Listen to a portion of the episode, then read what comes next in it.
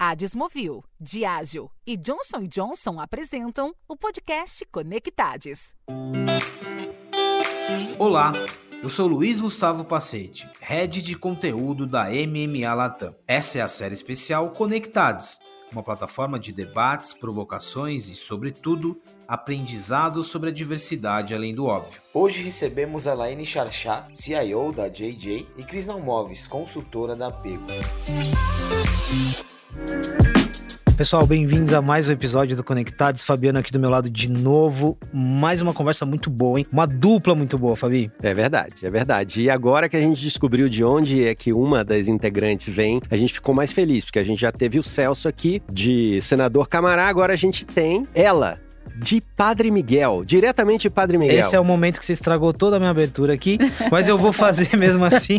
Hoje nós recebemos a Laine Charchá, cria de Padre Miguel, é isso. CIO da JJ, isso. E Cris Nalmove, Cris, você é cria da onde? Eu, eu, nasci em São Gonçalo, mas eu fui criada em São Paulo. Mas eu posso estar nessa dupla aqui, porque se ela é de Padre, é, é tudo carioca. exatamente. E você Fabiano, tá em minoria pode... aqui. Eu sou cria de Osasco, tamo aí. Mundo mágico de Oz. Zona Oeste, e, e, vamos que vamos. Bom, é, essa é uma forma muito descontraída para começar uma conversa sobre inovação, diversidade, criatividade. É uma dupla que se complementa muito, porque a gente tem aqui um, um, um olhar que é um olhar de tech, corporativo e cultural também. E a Cris, que é o olhar do marketing, transformação e principalmente de provocar alguns choques de realidade, né? A Cris já participou de outros podcasts aqui com a gente, então estou muito feliz da gente conduzir essa conversa. Cris, faz uma descrição rápida de quem é Cris Nalmoves, assim, o que ela faz, assim, qual tem sido a sua missão nos últimos meses? Aquela perguntinha de terapia, hein? Eu vou te dar o telefone da minha analista há 22 anos, você fala com ela, ela é bem boa de me descrever, eu falo que ela tem toda a minha capivara lá. Bom, eu sou a Cris, eu venho de 20 anos de jornalismo, desde 2019 eu trabalho como consultora de criativa, criatividade, eu ia te falar criativação, criatividade e inovação, eu vou começar a inventar esse nome, criativação, e eu tenho trabalhado com grandes marcas, Johnson é uma das marcas, inclusive, eu uma cliente fiel de Johnson desde sempre, e desde então eu tenho ajudado as marcas a, a conversarem mais com mais pessoas de uma maneira mais efetiva, trabalhando junto com os marketings, as agências e, enfim, todos os stakeholders. Aprendi até a falar essa linguagem toda, assim, os stakeholders. Eu não sabia isso no jornalismo, eu meio ria pois de quem é. falava desse jeito. Mas, enfim, virei essa pessoa. Ô, Cris, aqui a gente transforma algumas frases em camiseta. Então, criativação é uma ótima. Tá? Criativa...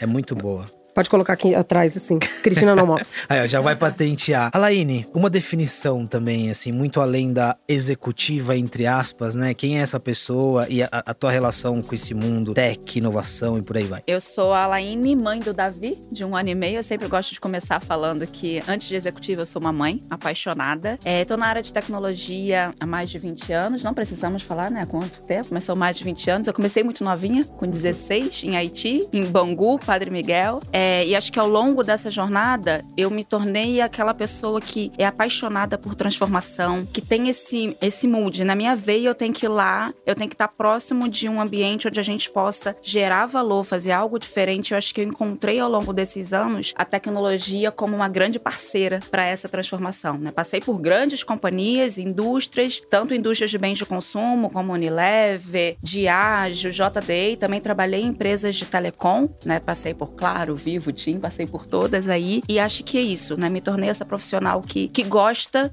de olhar a tecnologia como grande facilitador dos negócios. Olhando um pouco, e aí muito da tua experiência é, dentro de uma companhia e com a proporção e impacto que tem, acho que desconstruir inovação é um pouco do nosso objetivo aqui, mas o que que fomenta a inovação, independentemente da definição aqui? É tecnologia, é processo, é cultura? É, quais as reflexões que você tem feito em relação a isso? Assim, estou inovando e como e para quê? Acho que é um mix de tudo isso, né? E principalmente quando a gente olha para Johnson Johnson hoje, a gente tem o que a gente chama de digital first, e digital first nada mais é do que é trazer esse mindset, é criar a cultura conectando pessoas, processos, dados e tecnologias para a gente fazer uma transformação do negócio. Então, quando fala de pessoas, é upskilling, é capacitação, é ter as pessoas certas nos lugares certos para a gente conseguir transformar. Processo, como que a gente vai ter processos mais otimizados, a gente ter processos menos hierárquicos, trazer mais flexibilidade e facilidade, dado, porque dado está aí para tomar decisão de uma forma muito rápida, né? Habilita tudo isso. E eu falo que apesar de ser de TI, eu deixo tecnologia para falar por último, porque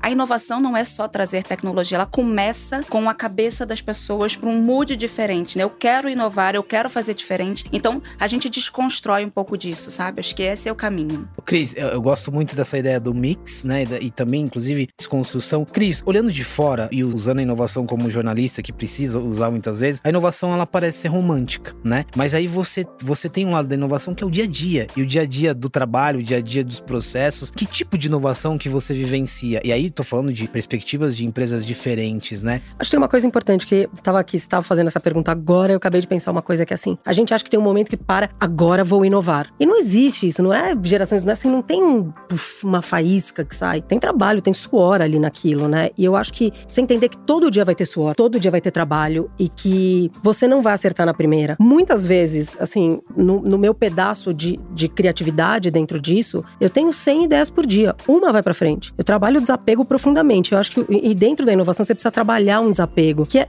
não deu. Tá tudo bem. Testou duas, três, não deu. Aí cada empresa tem a sua regra, mas eu, eu acho que tem você tem que criar método pra isso, Pra isso não parecer também que é um milagre divino quando encosta lá um dedinho no outro e pará, fez a inovação. Não, é todo dia. Sete e meia, quando ela tá lá fazendo trabalho, acordando pra ir trabalhar, botando o Davi, mandando pra escolinha, fazendo todas as coisas, cara, a cabeça já tá trabalhando. E eu acho que é esse o lugar que não necessariamente a gente precisa entender muito que esse lugar ele não existe, esse lugar da mágica, esse lugar de gente genial. E pra mim, o dia a dia ele é feito de suor pra inovar. Não tem jeito. Eu não acredito nessa coisa dos gênios. Eu não acredito nisso definitivamente. Porque senão a gente fica refém, inclusive, de uma pessoa genial e que depois você fica aí penando. A gente vê alguns casos gigantescos de empresas que, puta, o fundador morreu, os caras patinaram até conseguir entender qual era o papel deles no mundo. E hoje é muito menos sobre o que o cara criou lá atrás e muito mais sobre uma cultura que ele criou de inovação, né? A Cris traz aqui um recorte de criatividade e aí eu levo um pouquinho pro teu mundo mais focado na tecnologia, porque também olhando de fora até num senso comum, tecnologia vai,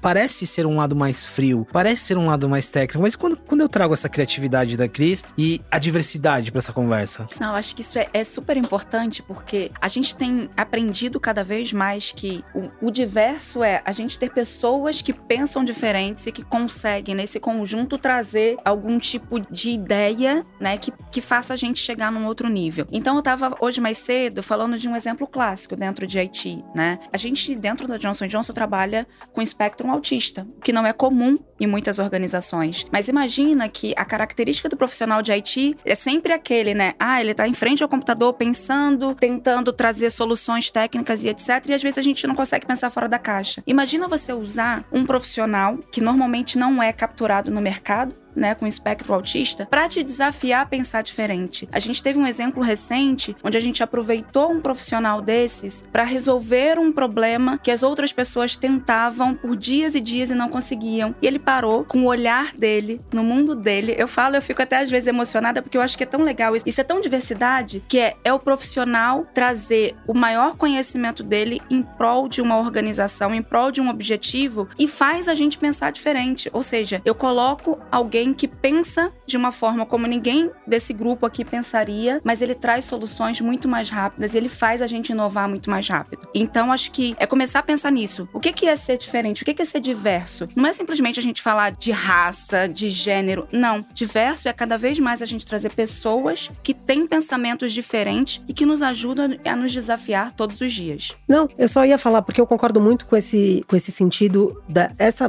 diversidade. Eu lembro uma vez eu fui fazer um projeto para um banco e aí a pessoa me apresentando a área de diversidade. Daí ela me disse assim, eu falei: "Ah, o que que tem dentro da tua área de diversidade?" "Ah, mulheres, negros, LGBTs e PCDs." Eu falei: "O que que fica de fora?" Falei, falei: "Homem, branco, cisgênero, heterossexual." Falei: "O mundo é diverso e só esse cara é a regra?" Falei: "Tá errada essa norma." E eu acho que é esse o lugar que a gente deveria um pouco começar a quebrar também, de que assim, Diversos somos todos. O que a gente está falando aqui é de acesso, de como é que a gente traz essa pessoa para dentro desta roda. E eu acho que quando você traz esse problema que alguém resolve com um olhar novo, que é de alguém que talvez tenha hiperfoco, que tenha outras características que eu não tenho, e são características. Não deveria ser problema. A gente transformou em problema, mas são características. E, e de novo, acho que a gente está chegando numa conversa cada vez mais nova sobre esse sentido da diversidade, porque senão a gente fica muito. É, é, é muito cansativo negativa essa discussão. E achar que tem uma regra e todo o entorno, você tem cinco áreas que são diferentes e uma área é a certa, tá errado. Tá errado como negócio. Essa que para mim é a minha grande, minha grande conversa. Então, assim, quando vocês teriam gasto de grana para resolver esse problema com o mesmo time? Seria infinito. Aí senta uma pessoa e não quer dizer que ela é genial, não é isso. Isso quer dizer só que ela tem um olhar que é diferente do resto. Ponto. Assim como a Laiane tem uma diferente de. Porque ela veio de Padre Miguel, cara. É outra, assim, é isso. Ela sabe viver numa temperatura de 43 graus e trabalhar. Eu não consigo. Isso é,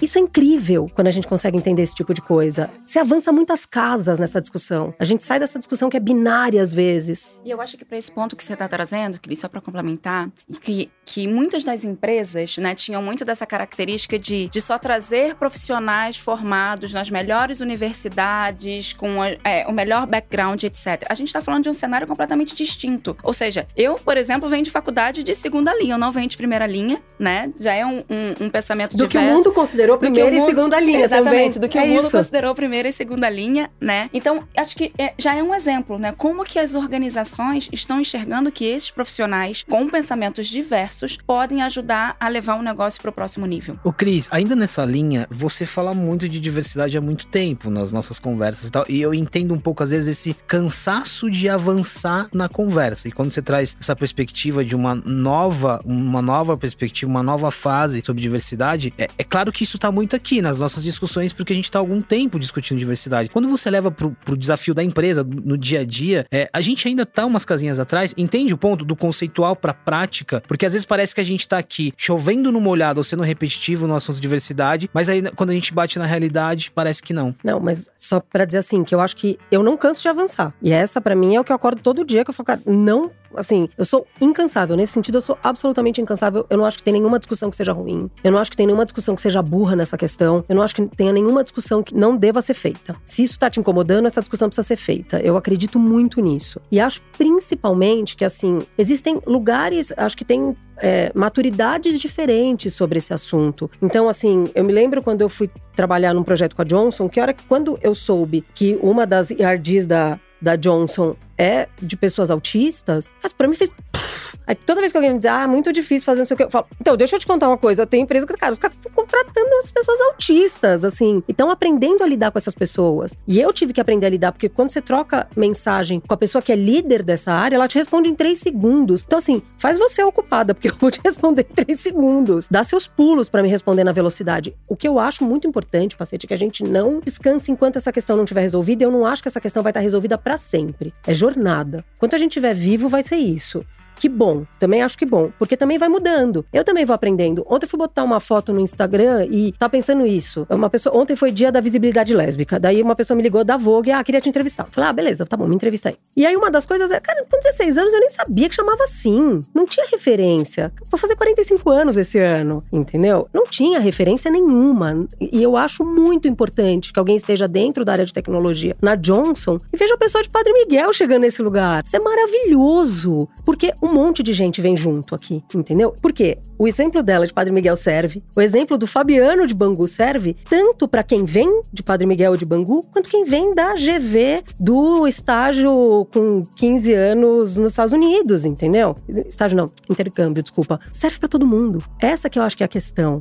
Eu não acho que é. O meu exemplo serve para mulheres lésbicas de 45 anos, brancas. Não acho isso. Eu fico muito feliz de ver alguém vendo uma foto minha sorrindo falando disso hoje, porque não foi o que eu vi com 16 anos. Nem sabia que chamava assim. Um. Dois, só tinha coisa ruim. Era mulher que morria no shopping, explodiu o shopping, outra que morria no acidente. Só tinha desgraça. E eu acho que isso que é novo. A gente tem a chance, a nossa geração, de construir novas narrativas para essa turma que tá chegando. Tô É filosófica, né? Desculpa. É surreal, eu tava escutando você falar e eu lembrei do pontapé inicial é, do Conectades, que nem era Conectades com E, era com X. E foi dentro daquele evento que a gente gravou no dia, sei lá, alguma coisa de setembro de 2020, em plena pan- pandemia. E a ideia era trazer algumas conversas, né, com silos, né? E no meio do.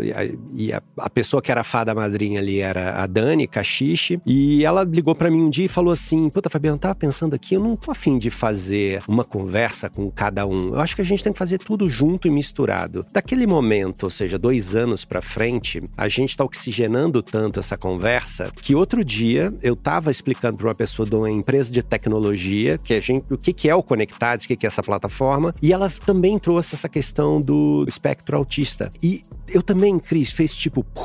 Porque a gente fica, né, naquela coisa. É raça, é gênero, PCD. E até porque, Fábio, desculpa, só porque assim, tem PCD autista, tem negro autista, tem LGBT autista, Exato. tem LGBT negro, PCD e autista. Entendeu? Eu ia, assim, eu ia falar exatamente isso, Desculpa. porque essa pessoa, ele tava, tava dando exemplo a mim e falou assim: não, essa pessoa é uma pessoa autista negra. Aí eu fiquei pensando, falei assim, brother, o meu mundo abriu assim, uma casa. E aí vem a pergunta pra você, minha querida colega de Padre Miguel: qual é o desafio real de integração de uma pessoa que a gente não estava esperando, né? Talvez a gente tenha o playbook, olha, para integrar uma pessoa trans é assim, para integrar uma pessoa assim, é assim. Quando vem assim uma pessoa que você não estava esperando, com uma característica que você não estava esperando, não tem playbook. Aí a gente tá na pandemia de novo, que não tinha playbook para nada, né? Você tem alguma história legal para você compartilhar com a, com a galera que tá ouvindo a gente? Eu acho que mesmo esse caso específico no time, pra gente foi uma jornada de aprendiza-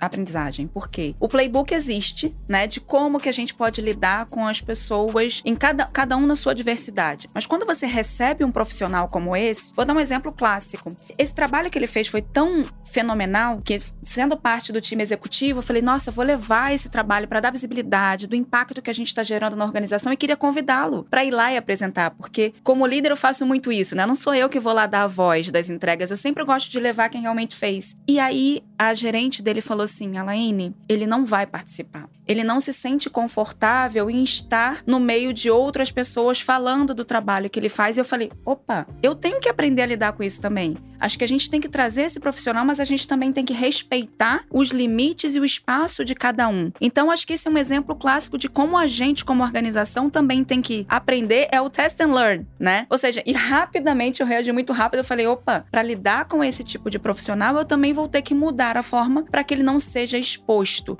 né? E que a gente retraia muito mais esse profissional. Então, para mim, isso é muito clássico. A gente tem que aprender a cada dia. Por isso que tem uma questão de empatia aqui, né? Muito, muito forte, de empatia, não só do líder, mas de quem tá ali na equipe como um todo. A gente tende a ter uma agenda positiva, mas eu queria pegar um, um lado de desafio aqui. Eu tô lembrando muito quando a gente fala de diversidade com tecnologia, é, do ecossistema de startups, o quanto que a gente evoluiu, o quanto, o quanto a gente delegou para algumas empresas a nossa vida, né? Para os algoritmos, até a gente perceber que não existia diversidade ali, né? Não tinha um preto periférico programando, desenvolvendo e por aí vai. Eu queria que você desse uma perspectiva pra gente de consequências que existem dessa ausência, né? E aí olhando muito ali pra tua cozinha, assim, no- na parte de dados, de ferramentas, o que a gente perde de não ter essa diversidade quando a gente tá falando de plataformas de tecnologia. Eu acho que a gente acaba ficando muito refém de consultorias e de parceiros. Porque a gente, talvez a gente acha que a gente não consegue ter essa diversidade dentro de casa, porque a gente não está preparado e acaba comprando muitos serviços, dependendo muito de outras companhias para conseguir fazer isso, sabe? Então acho que de alguma forma a gente precisa entender e aprender que esse pensamento diverso ele pode ser desenvolvido dentro das nossas organizações e que não necessariamente a gente precisa ficar trazendo de fora, sabe? Então acho que um exemplo muito clássico que a gente tem é que- e você estava falando aí, você usou o, o exemplo do preto, no- enfim, de trazer tecnologia para o dia a dia. Eu olhei para dentro de casa, estava olhando para dentro de IT. A gente tem um analista negro dentro de uma área de analytics especificamente, que ele, quando a gente olha para ele, eu olho para ele dentro do andar, eu falo, isso aqui é romper barreiras dentro de Haiti, da gente trazer pessoas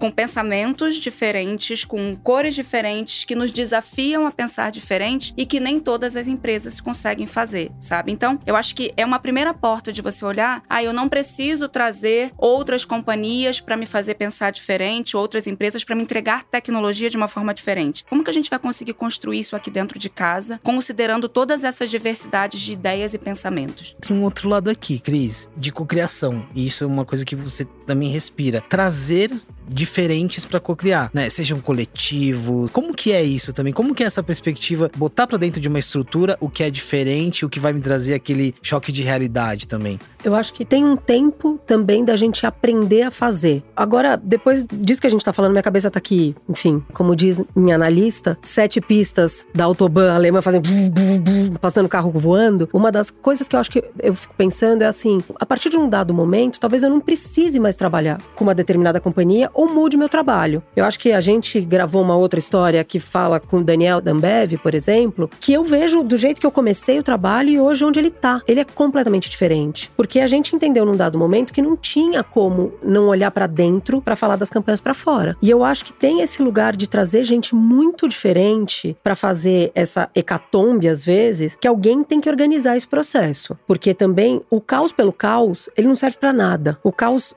só pelo caos é distração. A cocriação, ela precisa sair de A para B. E o que vem no meio disso, às vezes, é distração só. E muitas vezes a gente se distrai no processo. Então, o que eu quero dizer assim, a gente veio aqui para fazer exatamente o quê, né? É a campanha X, a gente vai fazer a campanha X do melhor jeito possível. Agora, vão se abrindo às vezes, sabe aquelas janelas do navegador? Que uma hora você se perde. Você precisa, então, assim, qual que é teu limite de janela de navegador? Pô, eu funciono com cinco janelas. Isso é real. Eu tenho cinco janelas. Passou de cinco, eu começo a fechar. Só que não é mais importante. E eu acho que eu, eu aprendi muito, assim, quando eu saí é, do jornalismo, eu fui trabalhar na mesa Company com a Bárbara Soalheiro. E uma das coisas é senta e trabalha. Esse é o método da mesa, por exemplo. Eu sou essa pessoa, eu sento e trabalho, eu sou uma formiga trabalhadeira. E eu acho muito importante que quem tá junto na cocriação olhe todo mundo pro mesmo lado, pro mesmo objetivo. Não que pense igual, mas se a gente tá aqui, vamos fazer junto isso aqui, então a gente vai fazer o sistema, sei lá, para a gente ler todos, todos os first, os first datas, todos do mundo. Quais são as perguntas que a gente está fazendo para isso? A gente quer entender, então, Johnson vai ser a marca que mais entende seu consumidor?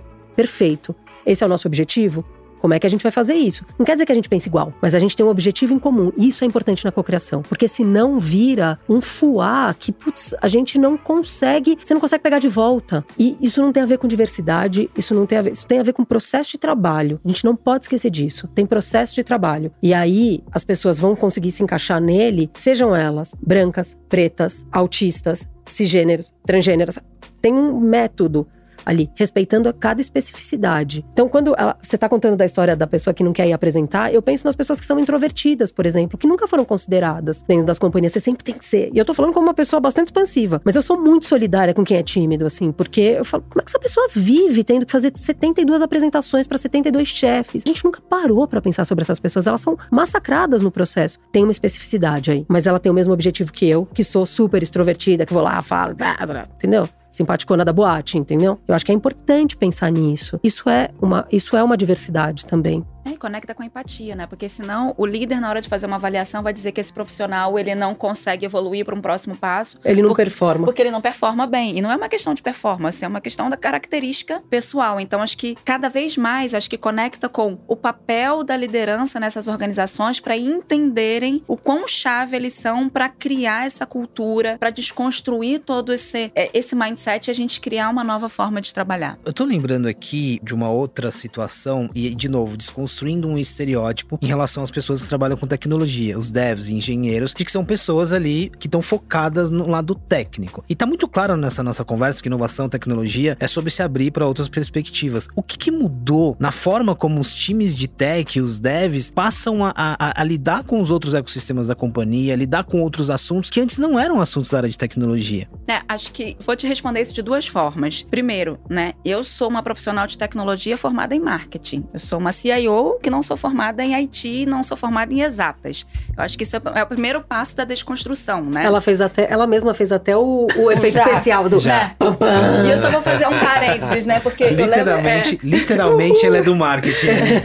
Porque eu lembro que, inclusive, já houve um, uma vez um processo seletivo de uma companhia, me chamaram e tal. Ele falou: você é a candidata perfeita, mas o líder quer alguém formado em Haiti. Eu falei: opa, sua empresa não pensa em diversidade, então isso é só um, um parênteses. Mas eu acho que o segundo passo é que, quando a gente fala de inovação e transformação digital, digital first, a gente fala muito de colocar o consumidor no centro. A gente fala de people centricity, customer centricity. E aí, para mim, onde está a grande virada. Fazer com que as pessoas de IT entendam que a gente não faz tecnologia para tecnologia. A gente está trazendo a tecnologia para impactar algo, impactar o indivíduo. Então, vou falar da Johnson Johnson, por exemplo, né? Quando a gente fala desse do nosso olhar de digital first, o primeiro passo são pessoas e consumidor. Então, cada vez mais a gente vê que os times de desenvolvimento, eles estão ali para entender que ele está resolvendo um problema de negócio. Ele não está ali para entregar um sistema como a gente falava antigamente, né? Eu tô aqui para resolver qual o problema de negócio, entregar uma informação mais rápida, tomar uma decisão mais eficiente, ou seja, eu tô aqui para descomplicar a vida do negócio. Volta também um pouco pro lance do foco e qual que é o nosso fim, não o, o meio, né? Me ocorreu uma pergunta aqui, deixa eu entender se eu consigo formular essa pergunta. É uma pergunta de terapia. É, Eu amo, são minhas favoritas. Vamos lá. vamos Mas lá. esse e vai- papel, esse papel de pivotar a pergunta, fala aqui pra mim que eu faço a pergunta. Mas não- eu não tenho que fazer a- o pivô aqui, pô. Nós não vamos pivotar. Você quer ainda falar de Padre Miguel, né? Meu Deus, já deu, né? Padre Miguel. Eu tô brincando.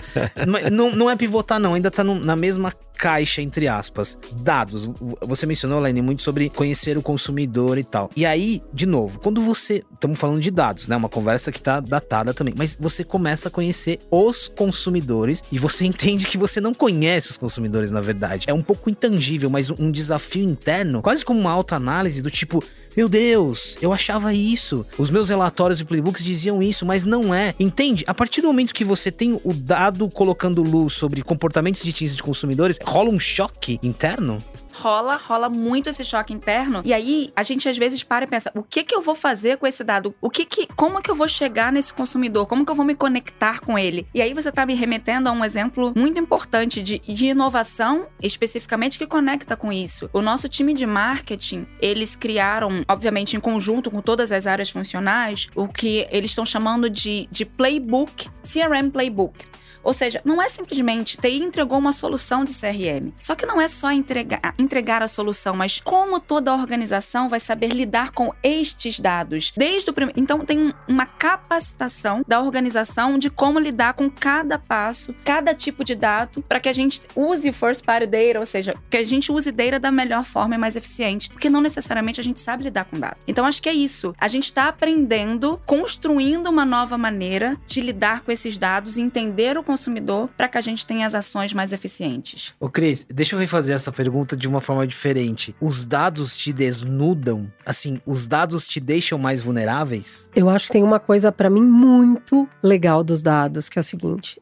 Eu não preciso concordar com dado. E eu acho isso uma coisa fundamental quando você está trabalhando com dado. Porque muitas vezes a gente pega o dado para provar a nossa teoria. E aí você fala, não, mas esse dado não funciona. E eu acho que isso acontece muito. Eu vejo acontecer demais isso. Não, é assim, se você me perguntar feeling versus dados, eu sou do dado. Porque o meu feeling, ele vem recheado de muita coisa. Os dados também, muitas vezes, dependendo de quem pegou, de quem fez. Bom, enfim, a gente já sabe disso. Mas eu acho que o dado, ele te faz ter que pensar mais para trabalhar com ele. Porque como eu não concordo com ele, mas eu também, o dado não vai me convencer. Ele fala, você que lute. Eu tenho a sensação, às vezes, que o dado olha para você e faz, você que lute. Esse é o dado. O dado tá aqui, tá feito. Como é que você vai lidar com isso? Então, eu acho que o dado, ele serve para quem tá disposto também e tá aberto a mudar de opinião. Se você quer só provar tua teoria, e isso eu amo do, do meu tempo do jornalismo, que era Cara, não dá pra você sair querendo sair da redação querendo provar sua teoria. Então eu vou achar três personagens que comprovem a minha tese. O dado é a mesma coisa. Eu posso achar dados que comprovem a minha tese, entendeu? Tem um monte de gente que acha que, por exemplo, que, pô, diversidade, não, imagina. Acho que é uma discussão muito grande que se teve durante tanto tempo sobre meritocracia, por exemplo. E eu acho que é muito importante ter essa discussão, porque se você quiser provar a meritocracia em 2022, você consegue com algum tipo de dado. Há de existir esse dado. Mas é assim, você pega, você tem 200 dados que dizem que não, tem um dado que diz que sim. Pra onde você quer olhar? É uma decisão humana. E aí, eu acho que nesse sentido, assim, se você não estiver disposto a, a ficar pelado na praça, você não vai conseguir.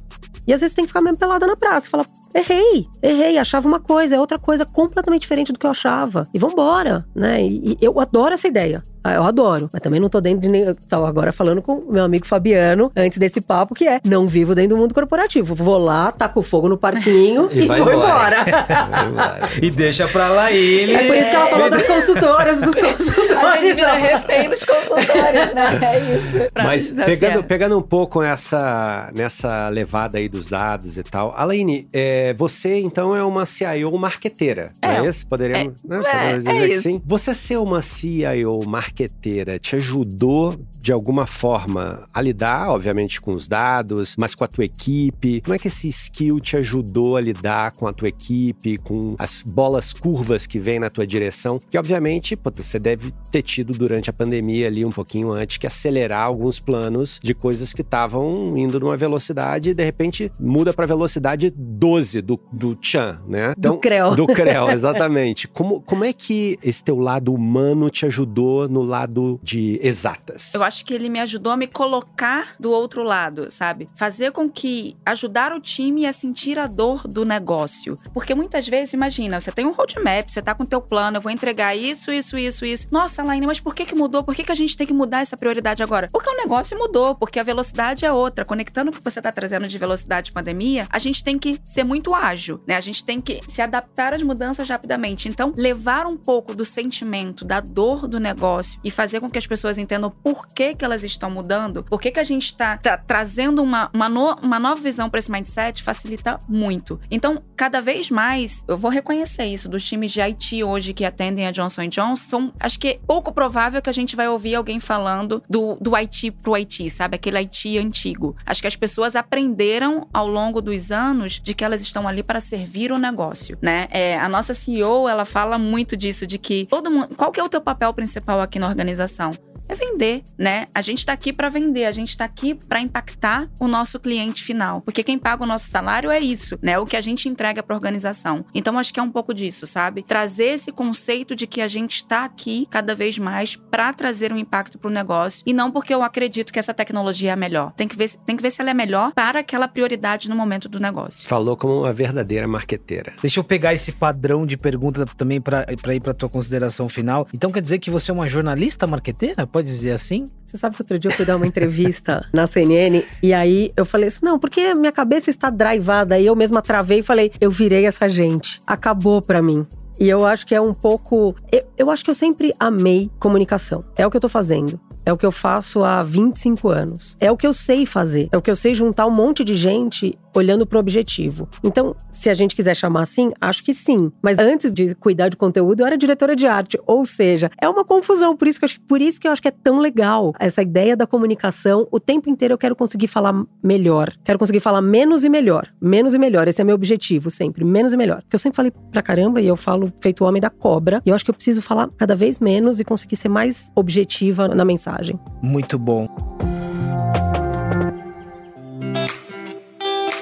Cris, Alaine, queria super agradecer. Deu match aqui, a dupla funcionou. Temos mais um episódio. É, a nossa série Conectados começou com um tapa na cara, Celso Ataíde falando algumas verdades aqui. Eu acho que a vivência de vocês e o olhar não óbvio sobre algumas coisas também nos traz alguns tapas na cara. E eu acho que esse é o objetivo, de provocar. Mas como você disse, Cris, né? Eu não estou lá do outro lado corporativo, né? Então também tem muito esse lugar, né? Não só na teoria, mas também na prática. É isso, temos um episódio. Super obrigada, Alaine. Imagina, eu que agradeço, gente. Foi um prazer. Gente, obrigada demais. E só lembrando lembrando que a gente bagunça para construir. É Eu isso, tô né? nessa. Obrigada, gente. Mais uma frase pra camiseta, Fabiana. Eu ia falar isso. Muito bom. Esse podcast foi produzido e editado nos estúdios da Audio Edge.